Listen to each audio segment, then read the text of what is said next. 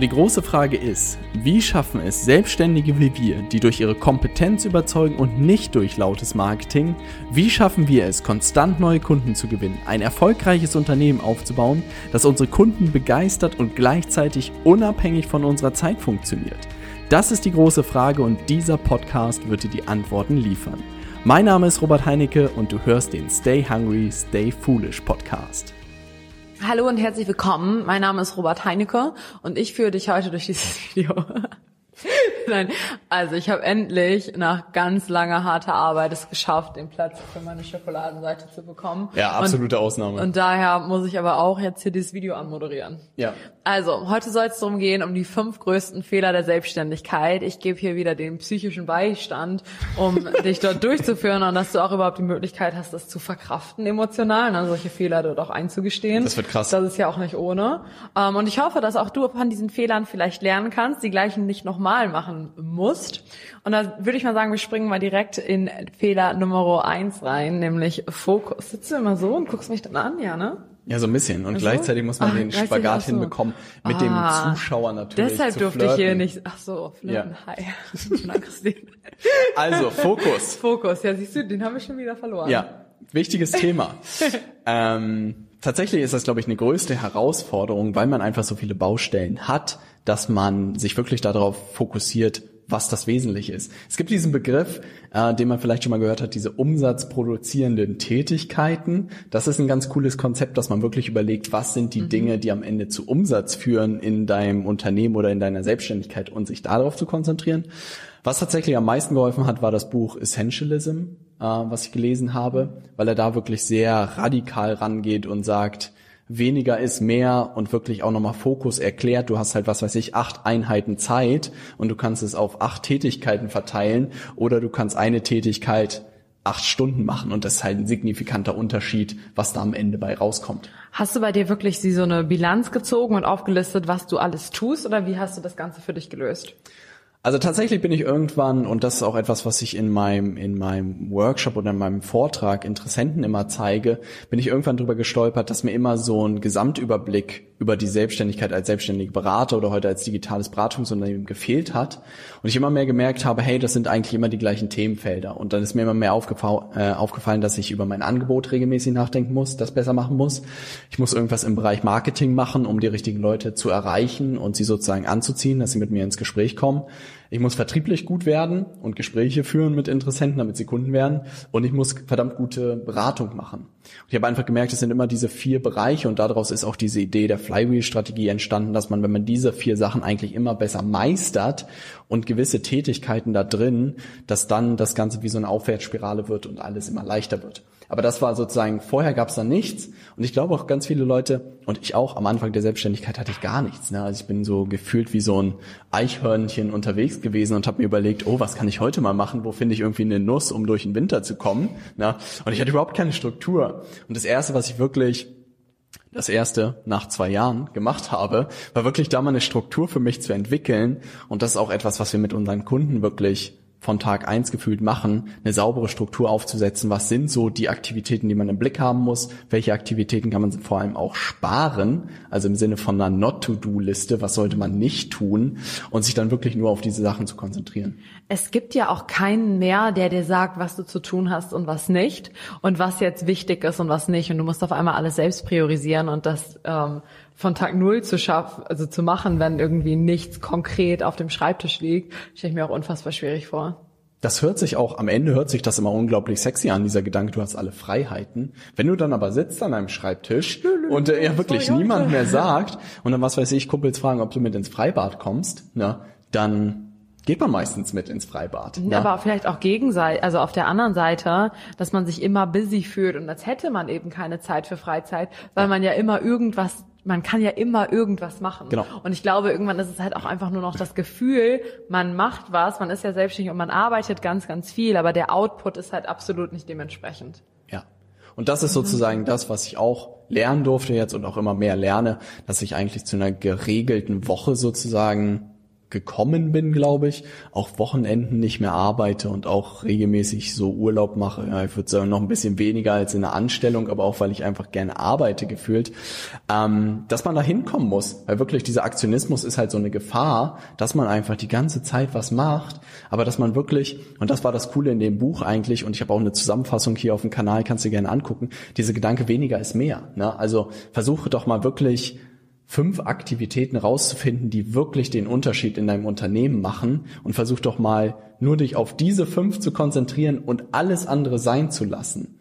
Und das ist auch etwas, was wir wirklich in der Zusammenarbeit immer mehr hinbekommen, dass wir wirklich sagen, wir sind stolz darauf, was wir nicht tun. Mm, ne? ja. Und das ist ein ganz cooler Gedanke, dass man halt nicht sagt, dieser überarbeitet. Ich weiß nicht, ich hatte das mit Interessenten teilweise telefoniert und gesagt, hey Robert, viel zu stressig, keine Zeit, mach's bitte kurz. Und man ist mal so, oh, ne? Und in gewissen Branchen ist, glaube ich, dieses viel Arbeiten auch irgendwie so ein Statussymbol. Ich habe immer dann reagiert so, oh, das tut mir voll leid, warum musst du so wahnsinnig viel arbeiten? Ne? Und das hat die Leute immer total aus der Bahn geworfen. Es war so witzig, weil ich dachte mir, das ist ja schrecklich, wenn ich irgendwie so viel arbeiten müsste. Ne? Ich will doch am Ende eigentlich hinkommen, diese Freiheit, die ich mir ausgewählt habe, auch wirklich auskosten zu können. Ich glaube aber, das ist auch eine Einstellung. Wenn man immer Absolut. im Kopf nur, ich habe keine Zeit, ich habe keine Zeit, ich habe keine Zeit, dann hat man auch keine Zeit, vor allem ja. auch im Kopf nicht. Also es ja. gibt ja immer Leute, egal was du sie fragst, nee, Termine. Ja. Und ähm, ich glaube, das ist eine, eine Kopfsache und keine Tatsache. Und was man natürlich auch wissen muss, wir leben ja in einer sozusagen kreativ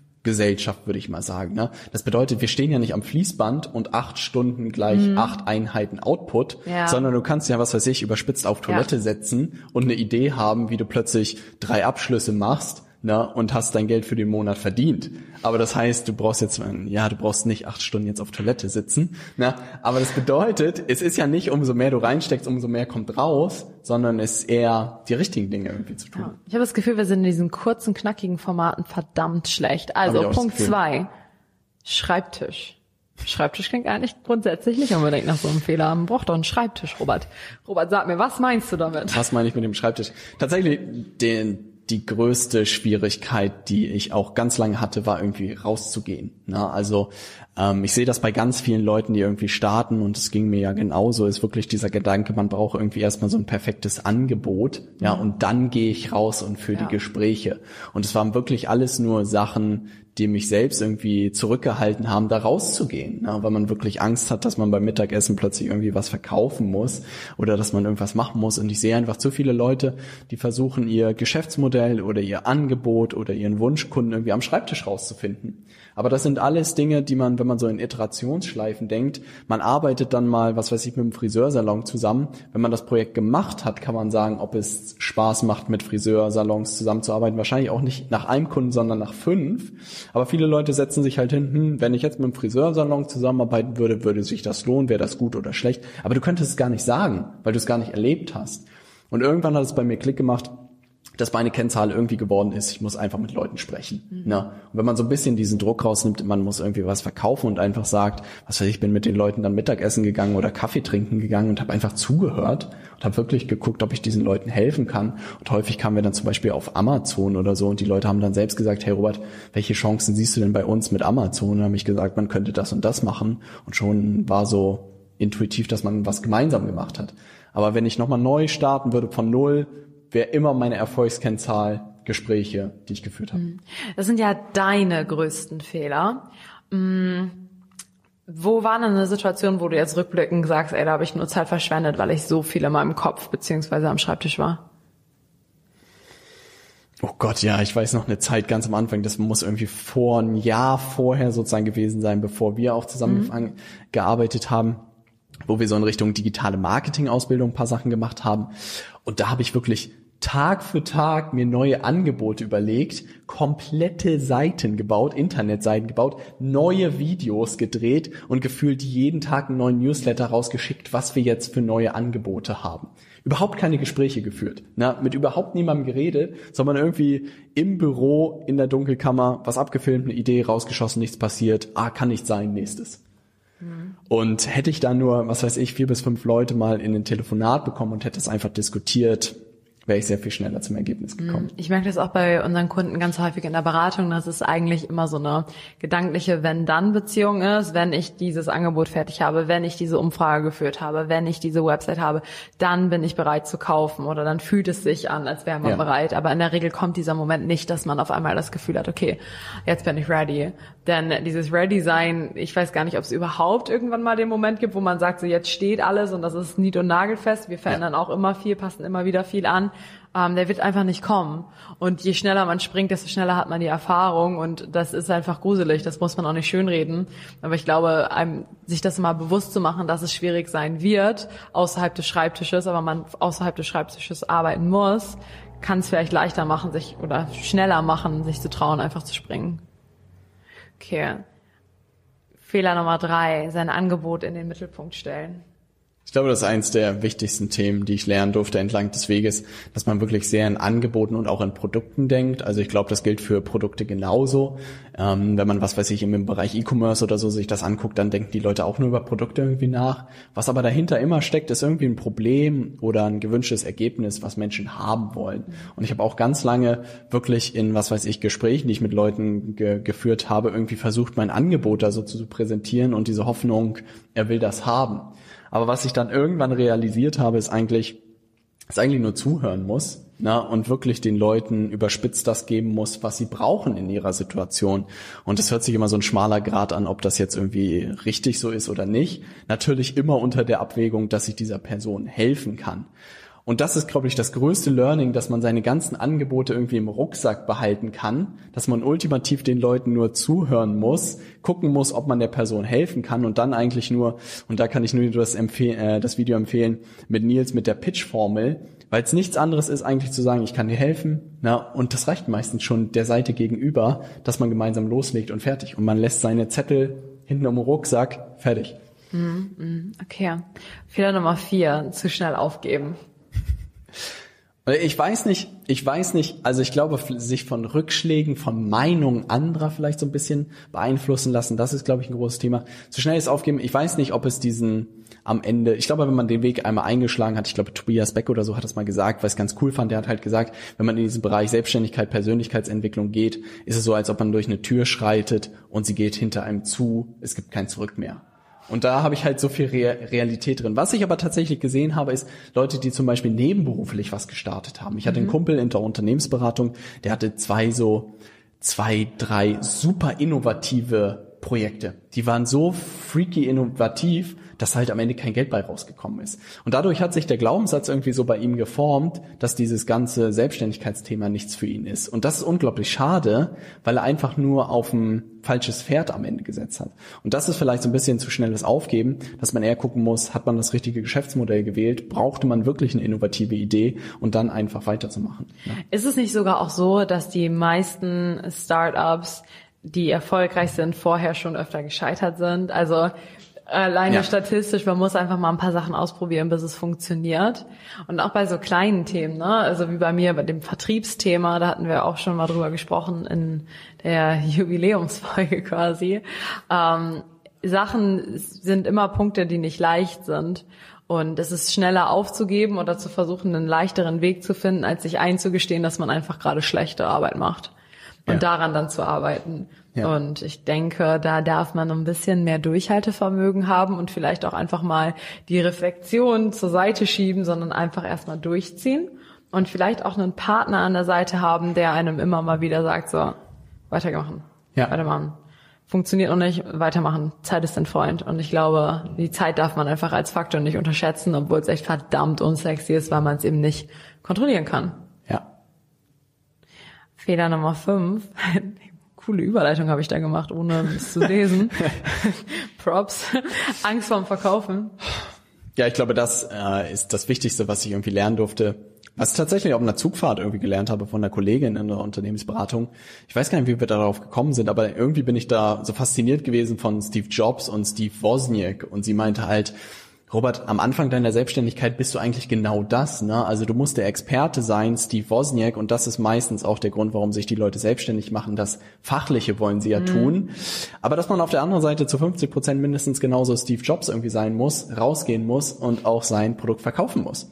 Und das ist auch der Grund, warum, glaube ich, die meisten Leute zu uns am Ende kommen, weil wir ihnen dabei helfen, diesen Vertriebler und den Vermarkter irgendwie fit zu machen. Weil die meisten sind wirklich absolute Experten. Was weiß ich, nimm jemanden, der vielleicht Trainer im Logistikbereich ist. Da wird er dir alles erzählen können. Wie er aber seine Logistikberatung verkauft und wirklich vielleicht auch digital aufbaut, da ja. sind die meisten Leute halt dann blank. Ne? Und da die Leute wirklich auszubilden, das macht einfach unglaublich viel Spaß. Ja, ja. Verkaufen ist halt auch einfach gruselig, ne? Und Kann man nicht anders sagen. Ja. Es ist auch verrückt, auch wenn einem das bewusst ist, dass das schwierig ist, wie viele Glaubenssätze darunter liegen und wie komisch das dann auch auf einmal ist. Ich habe manchmal das Gefühl bei unseren Kunden, die verabschieden jegliche normalen sozialen Interaktionsskills, jeg jegliches normales soziales Verhalten ist weg, wenn sie dann auf einmal der Verkäufer sein müssen und da ja. als, als wäre das komplettes Neuland. Ja. Und vielleicht ist das auch ein guter Tipp.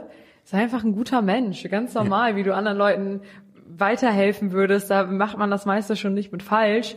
Und ob man sich dann gegenseitig die Hand reicht und sagt, wir arbeiten an einem Thema zusammen, das kann daraus entstehen, aber man muss nicht unbedingt eine ganz neue Persönlichkeit annehmen, um darin gut zu werden. Ja, ich glaube, da bin ich vollkommen bei dir. Also ich merke auch, dass heute natürlicher denn je irgendwie, dass man aber als ein langer Weg dahin ist, wirklich nur noch diese Unterstützung und Hilfe zu sehen. Und das vielleicht auch so ein bisschen der ein sechster Fehler, ein Bonusfehler.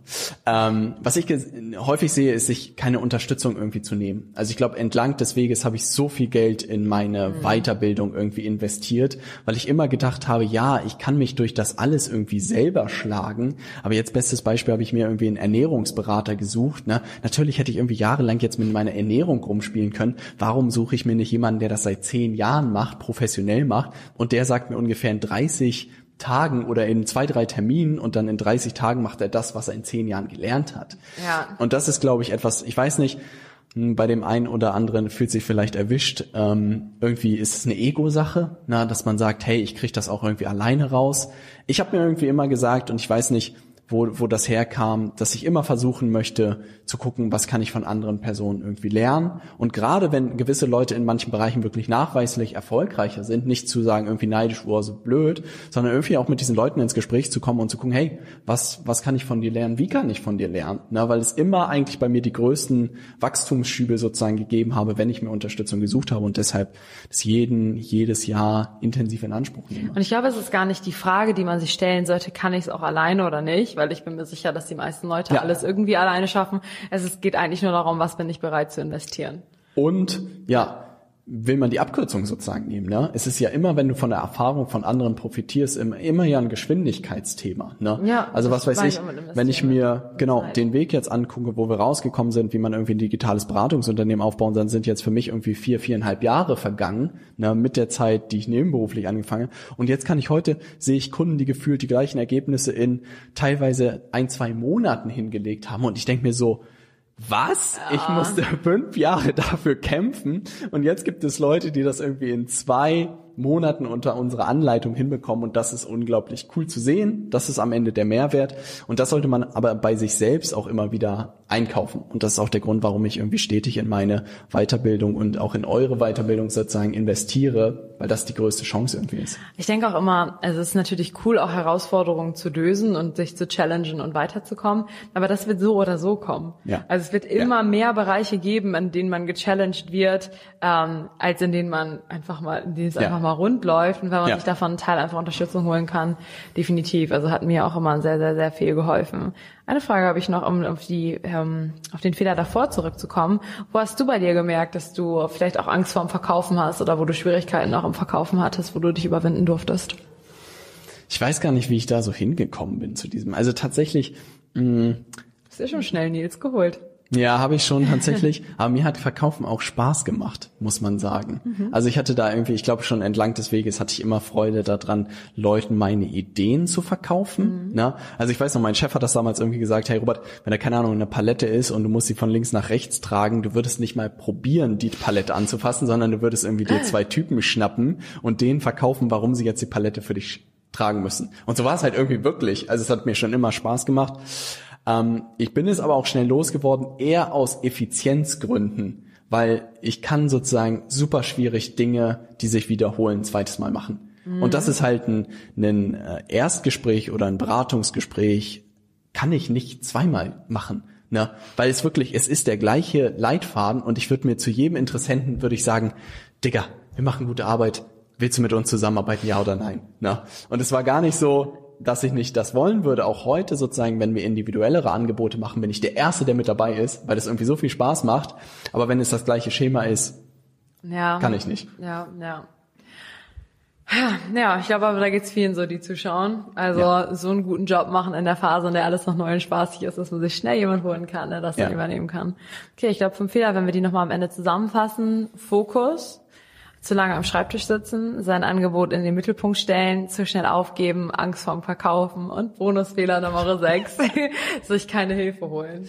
Also was mich natürlich wahnsinnig interessieren würde, wenn du dieses Video siehst, was du noch für Fehler siehst in der Selbstständigkeit. Das sind ja ein paar sozusagen, die aus unserer Erfahrung irgendwie sich ergeben haben. Ich wollte wirklich immer ein Video eigentlich dazu machen, weil man so wirklich bei Selbstständigen immer wieder so Muster erkennt, womit man einfach erkennt, wo sie irgendwie stecken bleiben und das ist so unglaublich schade.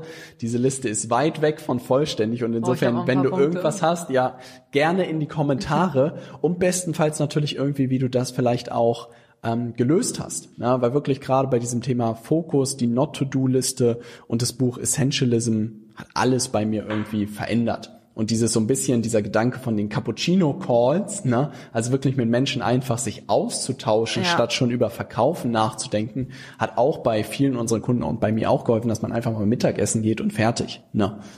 Ja, im Ende sind es einfach Menschen. Ja. Und man kommuniziert eh mit Menschen. Also es ist so. Ja, man denkt halt wirklich, Verkaufen ist jetzt irgendwie was anderes. Man müsste anders kommunizieren, aber es wäre mhm. so, als ob man ja. auf einer Party einen Freund als Kunden gewinnt, wäre genau das gleiche Gespräch, als wenn du es Verkaufen betiteln würdest irgendwie. Ja, ne? Also ja. ja. Da gehst du auch nicht hin. Ja. Hallo, übrigens. Kostet so und so, wenn es dann sagen. Aber ich glaube, an dieser Stelle haben wir auch alle Punkte genannt. Ja, gerne in die Kommentare. Wir hören uns im nächsten Video. Und wenn du nicht verpassen möchtest, wann das nächste Video online ist, einmal kurz auf Abonnieren drücken. Und wenn es dir gefallen hat, auch gerne auf ein Like. Das hilft uns wirklich so sehr weiter. Dankeschön. Ciao.